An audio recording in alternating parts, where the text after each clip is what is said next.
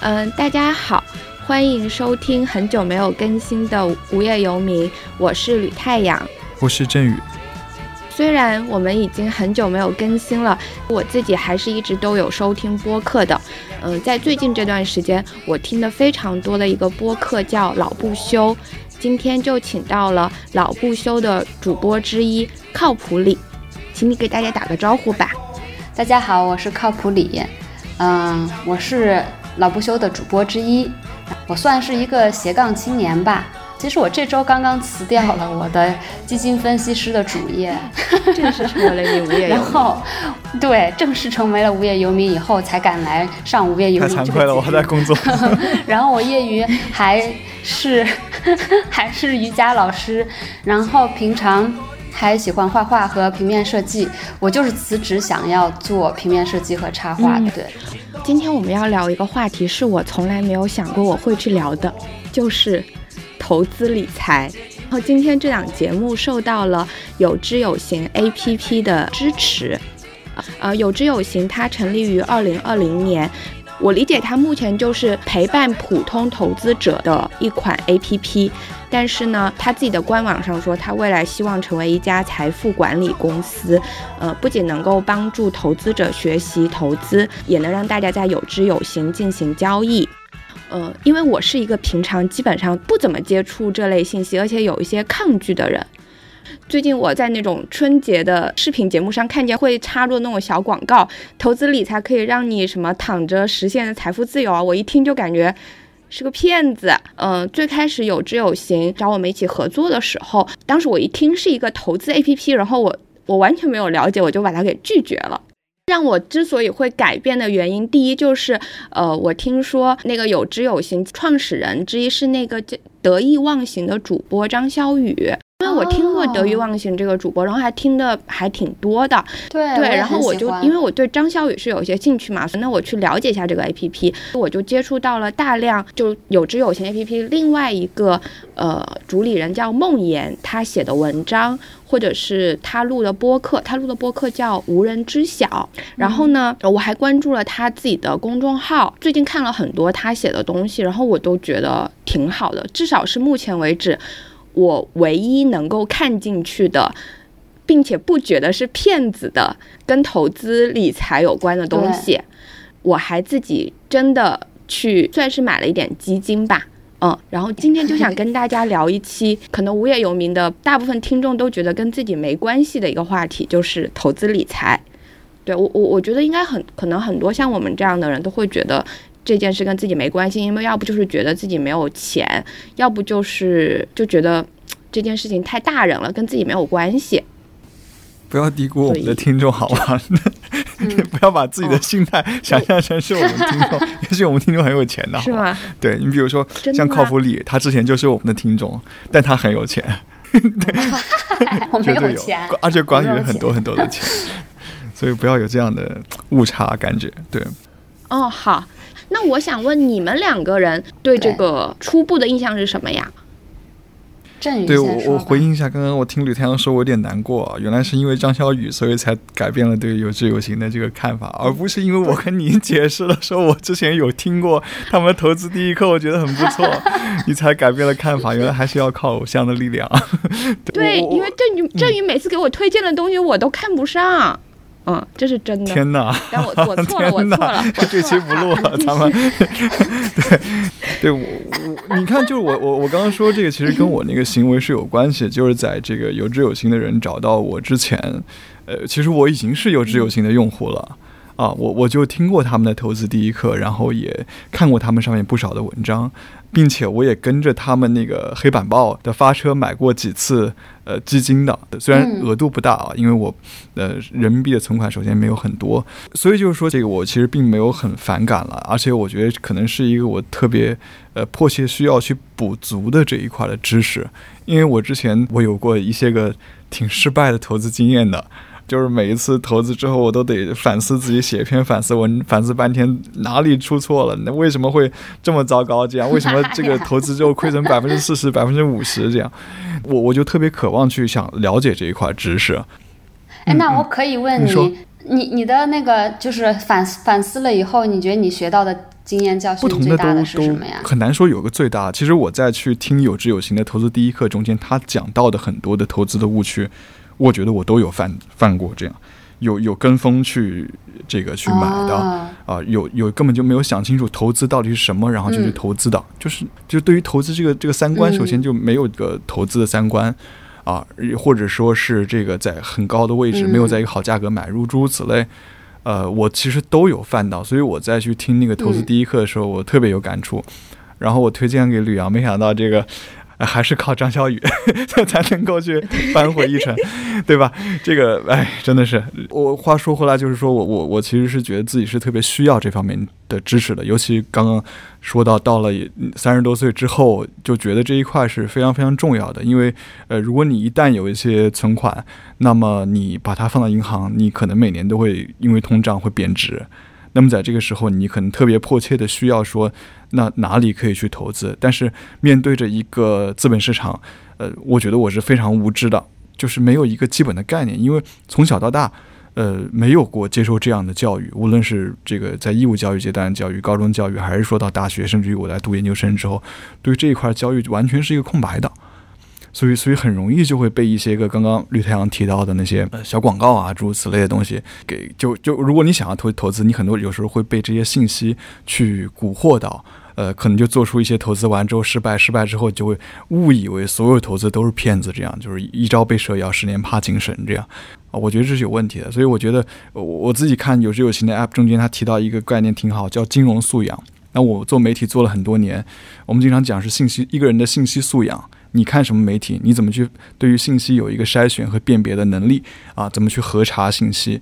怎么去求证这个信源是否可靠？怎么去把多多个信息放到一块儿去比对，对吧？但是金融素养，说实话真的是零。那么在一个金融素养特别低的情况底下，就很容易去做一些很傻的、很非理性的。如果今天回过头来看去，很非理性的一些动作，以至于造成了金钱的损失。以至于自己就特别沮丧，就是或者变成一种走向另一个极端，就是说我不投资了，我要所有钱都放银行。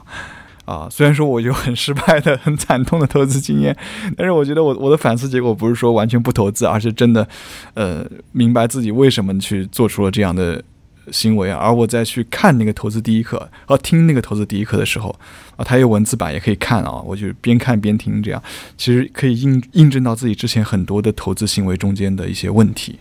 嗯，那靠谱力你会不会就是跟我跟振宇不一样？我记得你之前跟我说，你大学研究生都是学金融的，然后你自己又做了投资，所以你的那种什么金融素养是不是很好啊？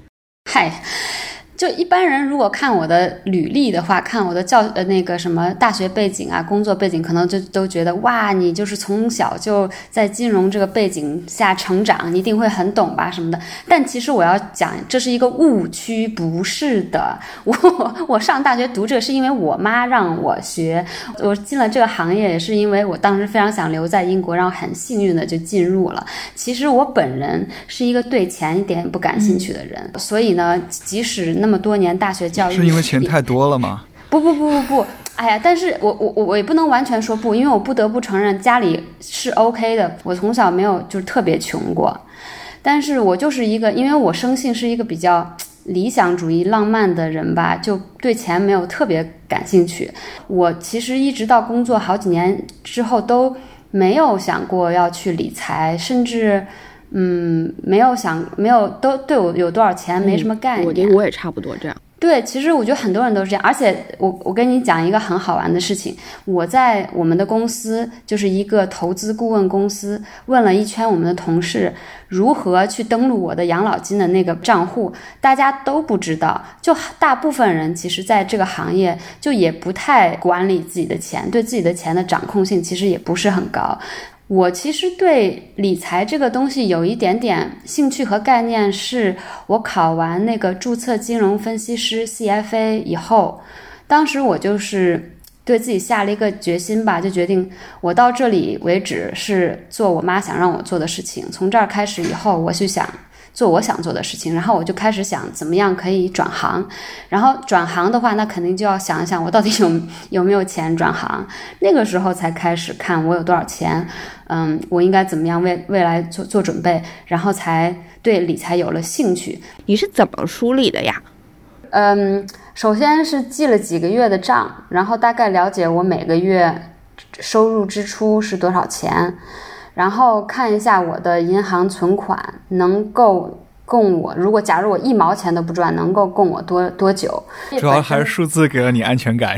对，就是数字给了我安全感，而且本身我就不是一个花钱大手大脚的人，我是一个挺节省的人，我跟我老公都很节省。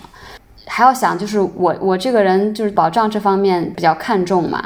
然后又看了一下，呃，医疗保险多少钱，嗯，其他保险多少钱，算了一下，嗯，也是可以承担的，嗯，然后因为我有以后也可能会要小孩嘛，然后看了一下英国政就是就是对养小孩的那种补助金的政策，看了一下，了解了一下，感觉嗯，OK，把最最坏的打算计划了一番以后，觉得。就决定 OK，我我可以做这个，然后但是我要对我投资的东西进行一番改变，因为我现在投资里边的钱全部都是在股票，但是如果我呃转行了的话，我不能把它们全部放在股票，因为这样子就风险太大了。因为我本身现在就是一个 startup，可能比 startup 风险更高，所以我就需要再把我一些嗯存款投在，甚至一些股票卖掉，投在一些比较稳健的债券里面，或者是那种比较稳健的混合的基金里面。就这样子一个改变，嗯，我挺喜欢理财这个词的，因为我觉得这个词其实本身是一个它应该有的样子，就是你要管理你的财政，你要知道你的呃收入支出，然后你要把你的钱规划好。我觉得这样是一个理财很健康的一个东西，一个方式。很多人可能就是会在电电视上看到一些，或网络上看到一些理财的一些广告，然后这些广告其实。就是给了人一种错觉，说是你要是理财，你就会很可以很有钱，你就会发财，或者大家对就会发财。然后大家经常说的那种理财，对，就是跟那种短期赚钱、搞钱有关系的。那我觉得那种。嗯，现在大家口就口头说的那种意思，就跟它本身的意思已经有点脱离了，所以我就觉得可能很多人被那个脱离的的那个印象所吸引，所以就陷入了一个很大的误区。就是投资会让人发财吗？这个是真的吗？投资成功的投资肯定是会让人发财的。可以让你的财富增长，对吧？就对一般成功的或者幸运的，对，肯定是会。但是这些人是很少数的。就刚才呃，郑宇也说，大大部分人都没有什么金融的知识、金融的素养。这个领域其实很广，而且很复杂。即使我在这儿工作了十年，我也不觉得我对所有的领域都特别懂，因为真的太复杂了。而且那些基金管理的。经理，他们也不是每一个人成功的赚到钱的，肯定是成功的投资可以赚到钱，但不一定投资一定会给你赚到很多钱，更不可能投资一定会很快的给你赚到钱。嗯嗯嗯嗯，你说这个理财能够让你有安全感，但实际上它肯定是这种安全感，某种意义上它也就是能够有一定的金钱上的回报嘛。但是这个又跟那种很快的赚钱是不一样的，是怎么不一样啊？嗯，比如说我拿我妈跟我的看法的区别吧。呃，我妈经常会发一些理财产品给我，说你看这个产品好不好？它的回报率是百分之八呢，什么之类的。对她来说，她就很想要，我要那个回报。她要是没到百分之八或者什么，就就不好。但我的期待值不是这样子的。我为什么要投资我一部分的资产呢？就是我想让它有长期的一个呃增长，而且我我对这个增长率是有一个比较怎么说呢保守的认识，因为我大概知道，比如说呃股票在长期来说可能会有百分之八左右的回报，那我希望我的投资就在就长期投资十年这种一一。更或更久投资在这个左右，稍微短期一些的一些投资，我我就不期望它高过百分之八，它只要高过银行的利率就可以，我就很开心很满足了。而且我也不会经常去看，哎，我到底有没有得到百分之八的回报，或者我我今天的收益到底是正的还是负的？一由于这种心理的差别，我就会没有那么担心我的投资，而且而且它只要是正的，我就觉得很满足。我觉得这样子的心态都不是很多人会有的，因为更多人的心态是，比如说，嗯，我八块钱买了一个东西，然后它涨到二十块的时候，我觉得它可能不会再涨了，然后我就我就在二十块的时候卖掉了，但是没想到它最后涨到了三十块，然后虽然你还是挣了挣了十二块，但是你还是会觉得，天呐，如果我没有卖的话，那我就挣了二十二块，然后你就会很难受。对对对对对。我我觉我觉得我觉得这就是为什么我我不喜欢投资的地方，就是我就感觉每天都要那个在那里情绪消耗。第一就是你要花很多时间去看这些东西，然后你又有很多的情绪消耗，我觉得特别影响你的身心健康。我觉得这就是他们对呃投资一个不切实际的期理解和期待。我我我大概可以理解为什么他们有这样的期待，因为你想想，这是跟我国国情其实挺紧密的一个事情。你想，呃，八十九十年代有好多人暴富，尤尤其近年也有很多人暴富，那百分之五、百分之八这种回报率，对他在他们来说就是不好的，要得百分之二十才是好的。但是问题就是说，这种高回报的风险必然也是很高的，他可能赚百分之二十，也可能亏百分之四十啊，没错。就是你，你渴望一搏，压大小一样压压压准，那你你也可能输啊，你可能输了精光，而且本身资本市场就这么多不确定性，每个人掌握的信息都是非常有限的，很多得都得，我觉得都得靠，呃，猜说不好听一点啊，说好听一点可能就是靠预测，但谁能每次都预测准呢？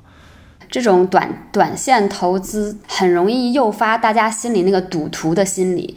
嗯，就比如说感到后悔呀，或者是为了呃追逐一些很大的利润而忘记这个利追逐这个利润背后的那个很大的风险，这种是是非常危险的。所以就是那个又说回有知有行，那投资第一课里面有讲到说，其实你去去学投资的这个过程路程中，是一个理解自己的一个一个特别好的一个方法。然后我想起那个投。投资第一课里面，当时讲过一个让我觉得很有意思的观点，就是一个成功的投资者其实都是有自己的投资理念的，所以他就说，巴菲特他就不会把自己的钱交给索罗斯去管，虽然他们两个都是投资大师，但是因为他们两个是完全不一样的投资风格，然后我就觉得这个也特别有意思，因为普通人他其实不会去关注到这个层面。如果他身边有一个呃投资很厉害的人，那那就是他让我买什么就买什么呀。我能找到一个很厉害的人就很好了呀。我干嘛还要去管他的投资哲学是什么，对不对？对，因为那是因为你跟这个人世界观不同，风险承承担能力不同。比如说巴菲特损失的时候，你可能如果跟着巴菲特投，你就受不了了，你就你就想卖了。但巴菲特有那个耐心，他可以继续等。那他等了十年二十年以后，赚了好多钱。你却赚不了那么多钱，就可能就这个区别。对对对，所以投资它有一方面是特别特别个性化的。我感觉就是理财投资这个方面最大的绊脚石，其实是我们自己，要不然就是我们自己对跟钱的关系这个观点，要不然就是行为上的一些，就是有可能会变成像赌徒一样那种行为。另外一方面，就有一些人很懒惰，一想到这个很麻烦，就根本不会想去想想去学，因为太麻烦了，所以。要养成另外一种投资的方式和对投资的看法，也就是说长线的那种。就是说你要知道，你总是看短线或者经常去天天查你的这个收益，这种行为是很让让会造成你很多心理负担啊、焦虑呀，所以就不要去那样做。嗯，那那振宇怎么看？你你现在回头看，你会觉得你你为什么会那样子啊？因为我知道你是个其实特别。理性谨慎，然后对于垃圾信息很敏感的人，你作为一个亏了很多 钱的投投资者，嗯，我我找一下我之前我写的一些反思的教训，这样对哦，振宇真的是有写他的反思日记的，投资者真是服了，哎，这这样这样 好好哦，振宇是不是好认真？没有没有，我我吃亏太惨了。这样对吕太阳，你刚刚提的其实可能就是那个投资和投机之间的区别。嗯，所以我觉得我自己以前的很多行为都是在就根本没弄清楚到底什么是投资。我基本上就是投机，投机很明显就是跟风。我我比如有一次很失败的投资经验，就是听某一个可能也是在做这个接近行业的朋友说某某某航空行业挺不错的，然后觉得现在这个市值至少在港股是被低估的，然后就是重仓航空股。呃，我记得在二零一八年的三四月份的时候，它涨的其实都挺挺高的，我也挺开心的，我觉得哎挺好挺好，靠主 靠谱靠谱。对，但是但是后来那个，其实我特别反思自己一点，就是说我一个作为一个新闻工作者，我居然就是看新闻没有把新闻和这个投资的东西关联起来，至少在以前是这样的。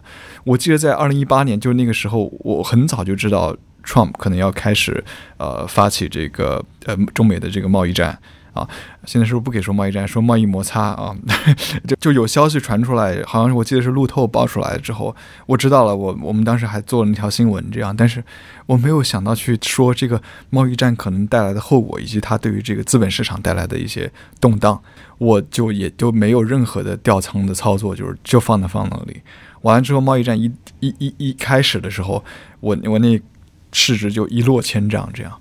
到现在都是套牢，平均亏损是百分之四十，这个非常非常惨痛 惨的这个这个教训。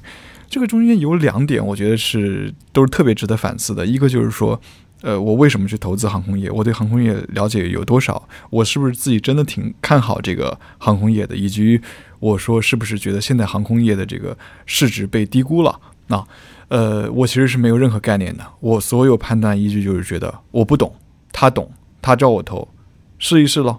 就是这样，这这这其实我觉得就不算是一个很典型的投资行为。虽然我是把钱放在那个股市，但我觉得普通人大部分普通人都是这么做的，对不对？那我我不知道其他人嘛，我也不评价其他人，但是我我就说我自己啊，嗯，对。然后第二一个就是说，嗯，自己看到新闻了之后没有任何的反应，很傻。就是就是也不能说啥，这个这是需要一定技巧的。就是嗯，成成功的投资人，他就跟一般人不一样，就是他能把他周围所有是吸收到信息转化成这个对投资来说是什么意思，他比别人多了这一步。对对对，我以前没有这个 sense，但但是这个是一个我不太能原谅我自己，就是说我觉得这是一个重大风险的预警。你知道这个一定会被提出来的，这个一定会对资本市场造成非常大的一个影响的。然后我好像没事儿一样，OK，出条新闻就出条新闻就是很多时候做新闻，尤其是当我们以前做那个 Daily News 的时候，我们觉得国际新闻可能跟自己的没有那么大关联。就像疫情刚开始那个爆发的时候，我们也没想到疫情会对我们的生活造成这么天翻地覆的影响。大部分我们做的新闻都不会对我们实质的生活构成一个巨大的影响。但是如果你的钱在资本市场里面的话，那每天发生的新闻。可能真的会对你的资产造成巨大的影响，所以也是到这个时候我才特别明白，说就为什么像 Bloomberg、像像像那个 Financial Times 的这种财经新闻的媒体也会报道非常非常多的时政的新闻，而且也做得非常非常好，直到。经过这样的一个惨痛的教训之后，我才能够更深的理解啊，不然以前我对这一块是模糊的。我只要他们是可靠信源啊，他们某些新闻做的挺不错的，尤其在财经新闻这方面啊，是是我可以信赖的。但是为什么会是这样的一个情况？为什么你在投资的时候，你也需要去关注一些这些实时新闻？我觉得这是另外的一个关心新闻的维度，维维度这样对。啊，而不是以前的可能以一个媒体从业者，或者说以一个知识分子，你要对现在发生什么你得知道啊，这这这这样的两个不同的维度。就比如说在二零二零年的三月的时候，其实全球市场都有一个非常非常大的波动嘛，就看你对未来的怎么去判断。你觉得疫情会持续性的影响下去吗？还是说你会觉得有这个预期可以去走出来这样的一个困境？这个这个是非常影响你未来的这个决策的。就是如果你在那个时候觉得啊不行了，特别恐慌，全都抛了，你可能亏得非常非常惨。但如果你在那个时候你你坚守住了，对吧？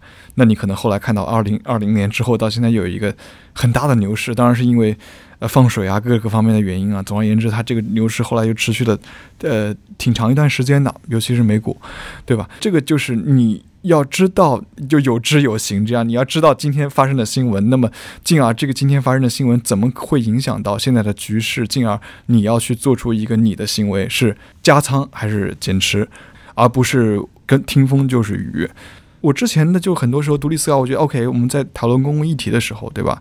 再去再去做做新闻的时候，我们都强调独立思考的的重要性。但是我我不知道为什么，我就觉得自己好像以前就真的很傻。金融领域是我一个完全不懂的领域。我一方面我是很谦卑的，我我不懂啊。那么一方面我我我这种谦卑可能又又造成了一种就是盲目的跟风的行为，也没有太多的独立思考这样。嗯，其实振宇，刚刚你回顾你的经历，我觉得它都可以被理解为一种事后的解读，因为它发生什么是个客观的，这件事意味着什么是主观的。比如说，我听到这个重大的消息，然后我就去呃进行一些操作，这又这又会很容易让你变成一个快进快出的一个状态，对不对？一个短线操作的一个状态。是这样的，我我觉得有有一个小小的那个 difference，就是。现在出发生一个新闻，然后你在对这个新闻做判断的时候，永远问这个新闻到底对长期有没有什么影响？如果对长期没有影响，我就不去买卖或者什么。但是如果这个新闻我觉得对长期是有影响的，那么我可能会进行一些改，对我的那个资产进行一些改变。就是如果如果你对每一个新闻都觉得应该去做一些改变，那那个心态也是不对的。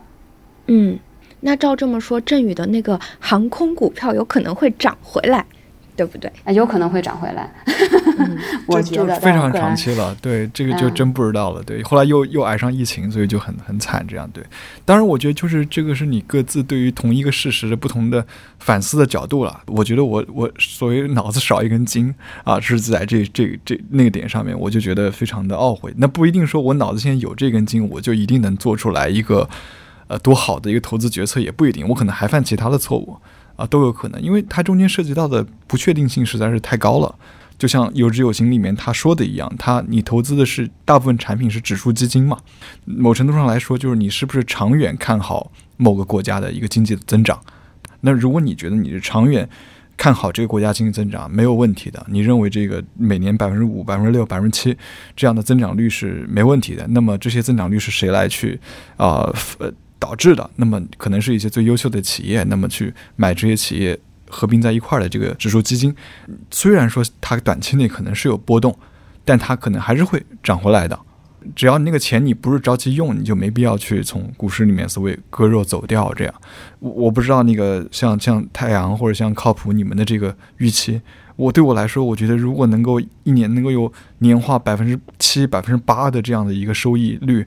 那我觉得就已经是非常非常不错了。这样，我没有改。关键是这个它是比较稳，它是比较稳的，对吧？那你要说它以百分之二十、百分之五十、百分之百都有可能，你你也可以去进行一些就是风险性比较高的一些操作，也可以这样。当然，就看各个人的这个风险偏好和性格了。这样，我我之前是一片模糊，根本都没有想过这些问题，那么我盲目的去做了这样的一个高风险的操作。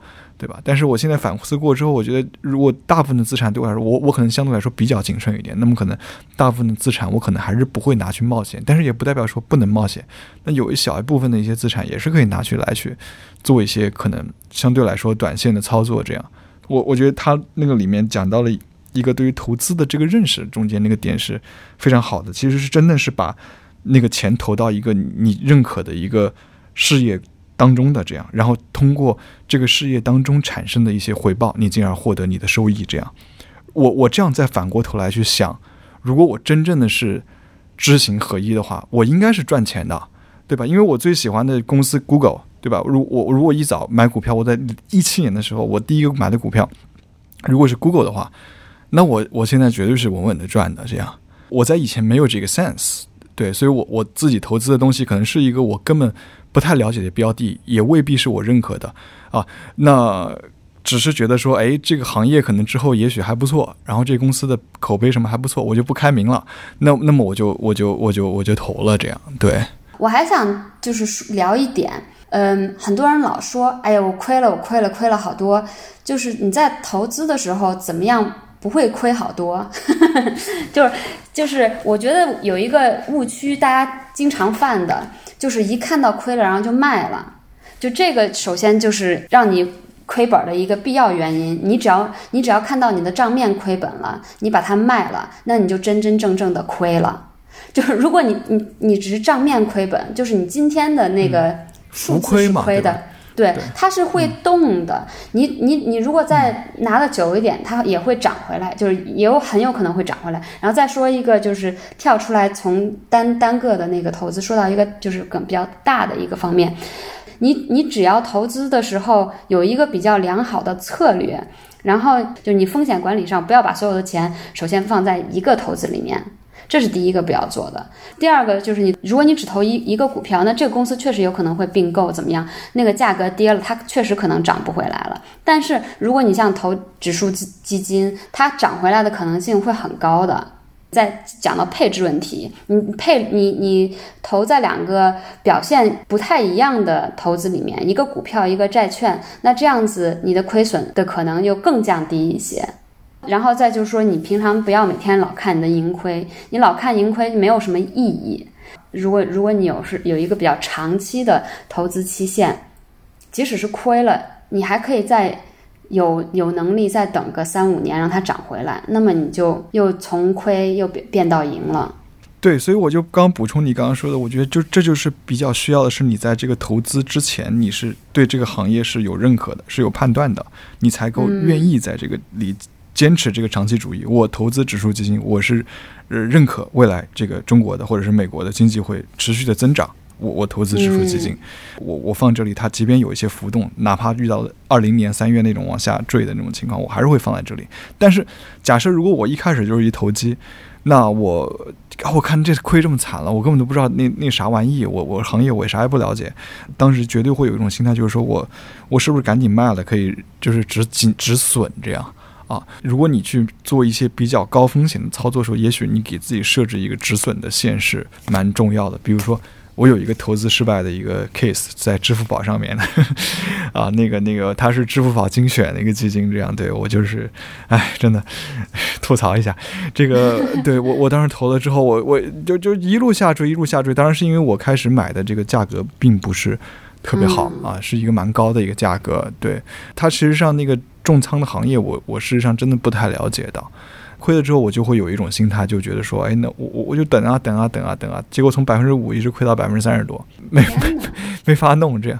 对，所以我觉得就是对我来说，这个的教训就是说，如果你不太了解行业，你愿意去冒些风险，也许你给自己设置一个止损的线是多少。啊，第二一个就是说，呃，你可能是逐渐的投资，那我可能那次也很傻啊，就一笔过买了，呃，总额也没有多少了，因为本来本来也没有多少钱，但是是一次过买入的。其实你如果你把分散开，比如一次一千，比如一次两千这样的话，那其实它也会摊的比较平。嗯，对，就如果是你比较谨慎，你不你不太了解这个行业，然后你觉得呃风险也比较高的话，通过这两个办法是可以。规避掉你会有带来巨大损失的，这也是我对我之前的那个投资失败的案例的一个一个反思。这样，嗯，但现在已经这样了，就没法弄了，我就放那 放着吧。对，破罐破摔了，别卖。对，有有可能，也有可能会涨涨回来，就是起码不会让你亏损那么多。嗯嗯嗯嗯，对对对，我觉得这就是买教训了。这样，就是说我在这投资领域真的是特别特别多的这种这种教训。这样，我我唯一说，那我能够给我自己找到一些回报的。方法其实就是说，对于自己的这样的一种反思，这样，然后以至于下一次在做相应的投资的时候，不要再犯同样的错误啊。嗯，我我之前跟靠谱里聊的时候，还有就是我看投资第一课时候，里面就你们俩都提到同一个观念，就是说投资是认知的变现。然后靠谱里当时我还记得你说，当你的认知变现之后，其实你会觉得挺爽的。这是一种对自己的确认嘛？但是我我我问了一圈我周围的人之后，我就发现，很很多人可能是像振宇那样子，就是他的那个理财的行为跟他的认知，呃，就并没有挂钩。这个是我特特别不能理解的一点。就比如说去年吧，不是有那个双减，不是好多上市的那种教育集团都出了问题嘛？然后我周围其实不少人都买了他们的。买什么基或基金、基金或者股票什么的，这个就是我很不能理解的。因为在我的认知里面，规模化的教育集团是有非常非常多问题的，而且就是我根本不可能去买的，因为我本身一听我就会觉得他们在做的事情没有价值。但那不一定，我觉得就是说，如果没有这样的一个突如其来的政策的话，你可能觉得这教育是刚需，每个人都在卷，每个人都在补课。这个谁都需要教育。对这个不不不，你你你你你这你这里你这里就是跟我之间有一个很大的分歧。我会知道很多人都需要这个，但不代表我认为这件事情有价值。我我觉得你的看法可能比一般人的眼光更长远。这个东西长远来说可能价值确实不高，但是短期来说确实是有很多这个需求方面的原因让它让它变得非常热手。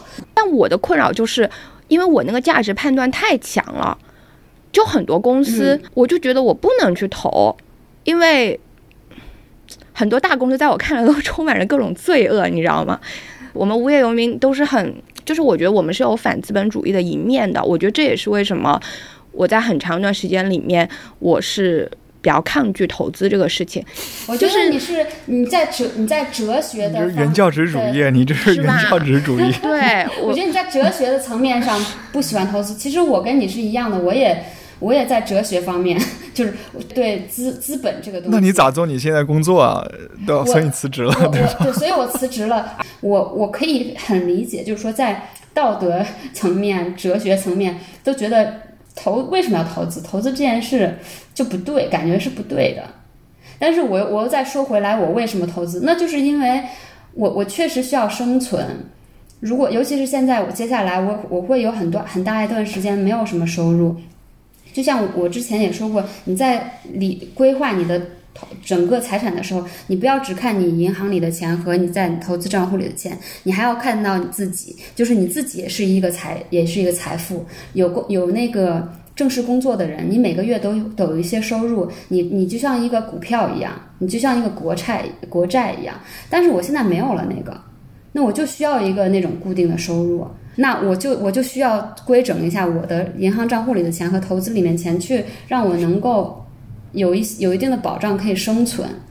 嗯，就是为了生存还是要嗯还是要理财。我就我还有一个，我觉得就对于你这样，如果对于所购买企业有非常强烈价值观的喜恶的话，可能指数基金也是一个蛮好的选择，因为它就是这么多公司嘛，你你你你一多就被稀释了，你没有那么多价值判断了。这样，我我不知道国内有没有多少，但但是在西方，就是 ESG 是一个非常大的一个 hot topic，就是 environment governance social，所以现在有很多指数基金都会以这种道德来。投投资就是把很多那种有罪有罪的那种呃行业，就比如说呃制造呃武器呀，甚至是呃呃什么抽烟酒这种呃石油啊这种这种行业都拿掉了，然后就是投那种剩下比较对社会对人文相对来说没有那么那么大伤害的行业。有这个全球趋势，国内应该也也会慢慢的会有。因为我感觉中国现在和国际。对，次呃，那个金融市场接轨很快。关键是像有吕太阳这种想法人，我觉得应该是极少数。比如说，我觉得你在我看来就是一个也是有很强烈的价值判断的人，但是你却可以在投资这个事情上面，你的行为可以跟你的价值判断就不那么绑定啊。就是不是我没有想太多，你知道吗？哦，我我不会去投一些，你比如说红黄蓝当时出事儿，对吧？我是不是说那股价暴跌之后，我是不是应该就是重仓红黄蓝？我看好它之后，在这个丑闻过去之后，它一定会涨出来，我肯定不会去这么做的，那个是有违底线，对吧？那一般情况下，我对很多公司我是无知的，我不太了解这些公司怎么样。我相信大部分公司都是这样，都没有一个很强的一个价值的好物，这样对吧？但是我就我就觉得这是一个，就是能够符合你价值判断又在商业上面对，又在商业上面取得很好的一个成绩，值得被投资的，这个是为数极少的。绝大部分人就是觉得我投资，我能够去赚到一些钱，能够至少跑赢通胀。那就已经是不错了，然后同时可能也不要去承担太大的一个风险。我我记得以前看过一个书，还是还是哪哪里讲过，就是说一般人去投资的时候，不需要去花很长很长时间去研究个股，或者天天去盯那些短线的。对，你就有一个基本的知识，你就打比方说，我们今天把这个有知有行的投资第一课。读熟读透了，然后你就直接操作指数基金。我们不能预测未来，对吧？股市肯定是有风险的。但是如果根据往年的经验来看，你是可以，比如说你持有五年期以上，你的年化利率是有百分之七的，除非未来发生什么巨大一变化什么的，我们不知道，对吧？而且同时你又不用花太多时间精力去关注那些的东西，不用去打探消息。还，不用去天天去盯着那个呃指数去看，不用去做技术分析，就比较适合一般的人，因为你平时还得做工作呢，这可能是你财富增长最重要的一个呃途径了，对吧？嗯，呃，你就没有必要去冒像我一开始去搞的那么多的风险。你如果真的很有兴趣，或者你真特别喜欢某一个公司，或者你真的特别看好某一个产业，比如说你特别看好加密货币，你又觉得它现在在低位，那你你投去投资，那就是个人的选择的问题了。这样，我感觉听起来振宇已经就对这个看法挺成熟的了，所以就我我希望你接接下来的投资都是比较成功的。谢谢你，谢谢你，我我太多失败了，这样 对，太多失败，血泪史，真的。你看我这反思写的这个跟风是一个这样，嗯，而且像你这么认真的投资投资者，业余投资者也挺肯定挺少的，所以你已经就比大家。还有就是我在一五年的时候，就是一一个另外一个朋友就跟我说买指数基金比较好，对我我我我我当时就是我知道这事儿，但我根本就没没买这样。对他推荐我看一本书叫。漫步华尔街，然后我我下了放 Kindle 里面，结果 Kindle 就拿去压泡面了，所以我说我觉得自己挺活该的。对我我我写在反思里面，就为什么别人跟你说你不去了解一下呢？这样就怕麻烦，对吧？就是不不不，我觉我觉得你这个反思不彻底，因为你这些反思都属于事后诸葛亮，是因为后面那个东西涨了，然后你就在想啊，我当时怎么没买？不是彻底的反思，不是我反思。别人跟我讲的东西，比如讲比特币，我我我哦，比特币不就跟 Q 币一样吗？我懂了，对吧？那事实上一样吗？不一样，对不对？我我知道比特币，我很早就知道了，我一二年那时候就知道了，因为我还蛮关注这科技方面的一些进展和新闻，也爱尝试一些东西嘛。我觉得哎，就跟 Q 币一样，它也没有什么交换价值，买那干嘛呀？我反思，我当时就去问事后的资，你当时难道你就没有想到另外一种可能性吗？我拿个一百块钱买有什么问题吗？有什么成本吗？为什么你就这么不爱尝试呢？为什么你就这么保守呢？你这个反思更近乎于一种自我谴责，你不觉得吗？那你觉得怎样？因为你觉得怎样？因为你因为你每天知道的东西是很多的呀，你不可能人家跟你讲什么东西你都去查，那你这样不就自己手忙脚乱了吗？不是不是不是，对不对？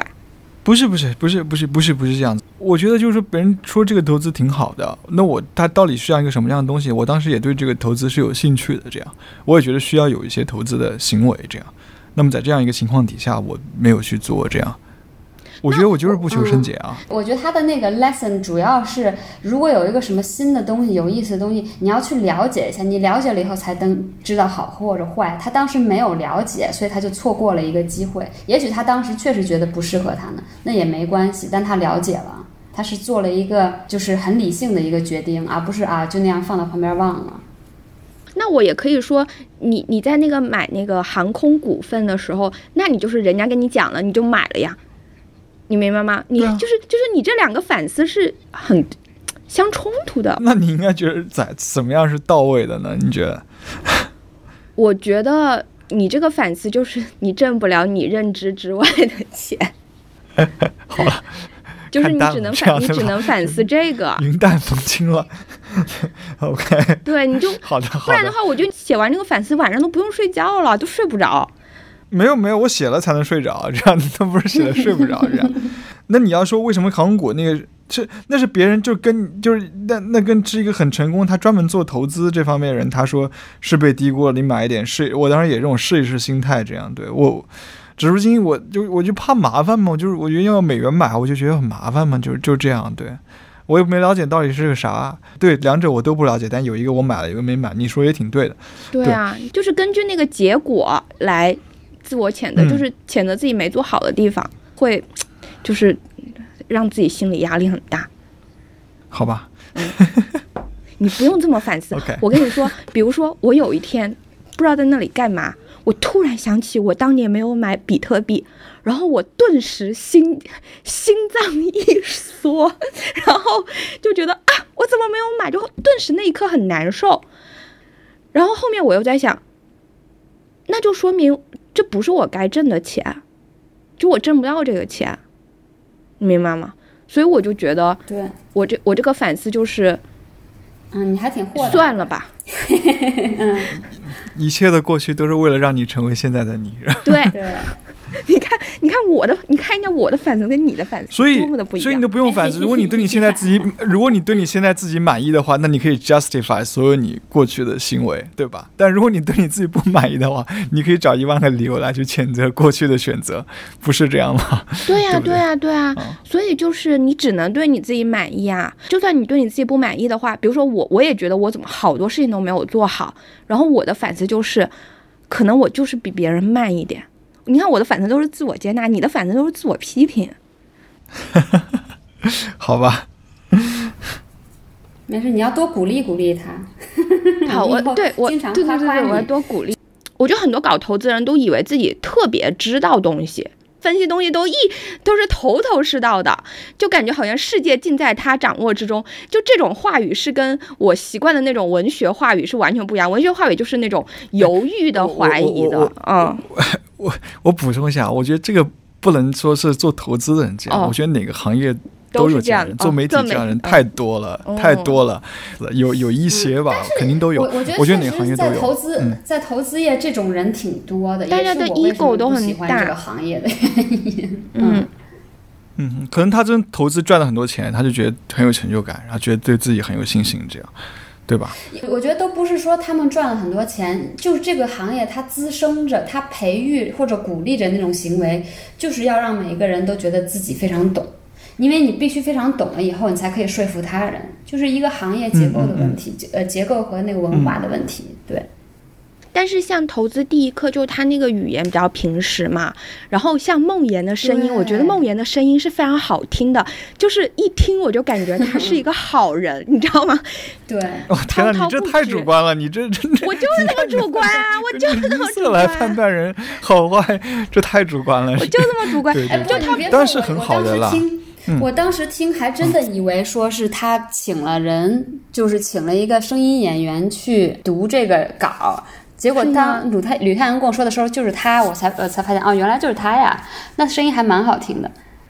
我跟你说，你别说我太主观，我跟你说，这个资资本社会上面都是像我这样这种没有什么见识又特别主观并且武断的人，你就是要面对我这样跟我这样人打交道。所以说，你根据逻辑去推定我是推定不了的，知道不？我是不可预测的，哎呦，嗯嗯嗯嗯，对，不是吗？我觉得我我是从内容角度去看，我觉得它是非常正的，就像以前我们看那个张千帆老师主编那个宪法学导论一样，那种讲的是很通透的，而且是价值观是蛮正的。它并不指向让你一定去做某一个行为，但是能够让你就投资这个行为有一个基本的认识，以及对资产配置这样的一个行为有一个基本的认识啊，它不导向你去做任何。其他的一些什么事情，你看了之后，你不不去投资，不去跟他那个发射，完全没有任何问题。我觉得现在中文世界比较缺乏这样的一个对于基本的一个财富教育的内容。那么在这样情况底下，那个内容我觉得是好的。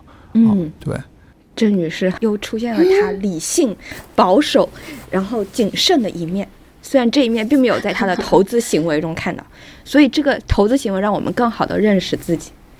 我有一个不相关的问题，但是是我的观察，我不知道是不是真的。好多搞投资的人，他们最后都会对那种身心灵方面的修行也会感兴趣。比如像那个梦妍，他就很喜欢冥想。梦妍不是有个播客叫《无人知晓》嘛？它它里面的标题常常出现“自己”这两个字。然后我认识好多就香港的那些搞金融的，他们都特别特别喜欢去做瑜伽，然后最后也会成为专业的瑜伽老师。哦，对，这个挺有意思的。我觉得有可能是可因为跟在这个行业工作压力很大，所以对这种内心平静的寻求会可能比较强烈。反正我是会接触一些 startup 的行业的播客，是英文的播客。比如说，我非常喜欢听那个 Tim Ferriss，我不知道你们有没有听说过他。他就是一个相当于 serial entrepreneur，他很聪明，非常善于学习。他不管是在投资啊，嗯，在运动啊，都还挺有小有成就、很有才的一个人。就是在他这个 startup 的圈子里面，也有很多人冥想什么之类的。嗯，就是会会向内求。比如说那个有知有行，他这个名字叫有知有行。然后梦妍她曾经在一个采访里面就说，有有知的意思就是放下焦虑，专注当下；有行就是向内求，就是都跟那种面对自己的内心啊、这种东西就很相关。我我觉得倒挺正常的，因为投资是一个高度不确定性的行为，对吧？他当然需要一些个这些个超自然的东西去给自己一种。呃，确定感啊，我感觉，包括像宗教，它解决的是人生的不确定性，对吧？我们为什么要需要宗教？我人你很多苦难，你不通过宗教，你是觉得很很无厘头的，你自己接受不了的。为什么就是我？那投资显然是一个明天是涨是跌，没有任何百分之百保证的。我们只能说，OK，我们判断它也许会涨，所以我们投资了，我们买这样。那。那也可能暴跌啊！就是你包括在那个投资第一课里面，梦妍讲他以前这个亏损的数字，那也是巨大的这样。八位数。对对对，那其实对于一个人的心理承受能力来讲，你没有一些相对来说恒定的、能把握住的东西，是很难去支撑下去自己再继续做这样的一些事情的。这样，我我我不知道这会不会跟一种可能我们长期的那种金钱教育的观念的缺失有关。我觉得。我觉得我一直以来都不是跟金钱一种特别健康的一种关系，就我常常都会觉得，嗯，我就勤勤恳恳，就是我的一一亩三分地在那里老老实实的挣钱，这个是我能在我的认知范围内，我觉得最好的一种方式。嗯，我跟你一模一样，嗯，这个是最可控的一种方式嘛，因为你知道你今天八八个小时在这里工作，你就会有这个每个月就会有那个进账。我觉得这是稳的，对吧？除非你的公司倒闭，对吧？一般不会。种瓜得瓜，种豆得豆，这是百分之百的回报，没有任何的。对，而且心里面踏实。而且都都不单是稳，对，不单是稳，而且就是一种，就是那种回报，在我心里感觉是更好的，因为是我自己用双手创造的回报，跟我在投资一个什么东西涨了百分之五的那种回报完全不一样。但是确实是你也是用你的知识，你也是用你的判断。就像你打游戏，你得了一个一万分的高分，不也是一样？这就是给你有一个金钱的 rewarding，不也是挺好的吗？你这么说也是。或者如果你更有更强的价值观投资的话，你你就是去投资某一个公司代表的某一个价值观，你就认为它就应该被更广泛在全世界范围内这样的去推广。比如说环保的，那你也是去去去去做了你认可的事情啊，对不对？我是觉得有一个东西你去做的话。你你难免会有很多的妥协，就算你的初心是好的，你要一直去，呃，坚守你的初心，它是很难的。怎么说呢？成人世界的游戏规则，呃，你看你是要怎么去应对它？你去彻底逃避，选择不不去面对，这当然是可以的，没有问题啊。你收入足够高，然后你生活足够好，那你确实不用去面对它，对吧？你觉得脏手了，对吧？可以，但是问题是，对于大部分人来说。嗯，你你可能都会有一些闲钱的话，你你希望你的闲钱不会被贬值，你又用不到啊，甚至于说你想拿你的闲钱去支持你认可的企业的时候，投资它确实还是一个提供了一你一个渠道，做做啥事儿它都不可能说百分之百纯粹，因为人就本来就是一个有局限的生物嘛，对吧？所以。就像我我以前我以前读圣经里面有一句话，我觉得他说的挺好。我其实其实做很多事后，我我也都会想到那句话，就是说，我差你们去，好像羊入狼群，你们要灵巧像蛇，但是驯良如鸽。对，当时他面对的是一个处境，对，是一个基本上被定义定性成邪教一个非法组织。那么在这样一个非法组织怎么去在呃罗马帝国底下去生存的话，你要去。纯粹硬碰硬，你是玩完的，这样对，你你必须得有一个度，这样就是你你你是知道什么是可以方法上，我们是可以做很多妥协的。你内心坚守的某一些价值观，你是肯定知道你你不能偏离的。我觉得在成人世界里面生存这一块儿，我觉得可能就是更更能说服自己去接受到一些啊，尤其像投资这样并没有太强的价值判断的一些行为，这样对。就是我觉得一般人来说，我我一个理性人，我希望我的财富增长，这有什么问题吗？我不认为它有任何问题，对吧？当然，你你不想把你的财富投资到一些你不认可的价值观的对立面，这是肯定的。但就是每个人的价值判断是也是不同的嘛。那我有我的价值判断，那我我就不投某些东西，对吧？那我觉得是没有任何问题的，这样。嗯，我真的觉得，想象中觉得无业游民的很多很多听众是像我这样的。然后我刚刚听到振宇说，呃，灵巧像蛇，寻良如鸽，我觉得挺好的。这可能是一种更成熟的跟这个世界相处的一种方式吧。然后，嗯，我觉得这个蛮适合作为我们今天的结语，就是在新的一年，希望大家。灵巧如蛇，寻良寻良如歌。嗯，然后如果你对 投资理财感兴趣，也可以比较比较吉祥。嗯，然后如果你对投资理财感兴趣，就可以去嗯下载那个有知有行的 APP，然后可以从投资第一课开始你的投资第一课。嗯。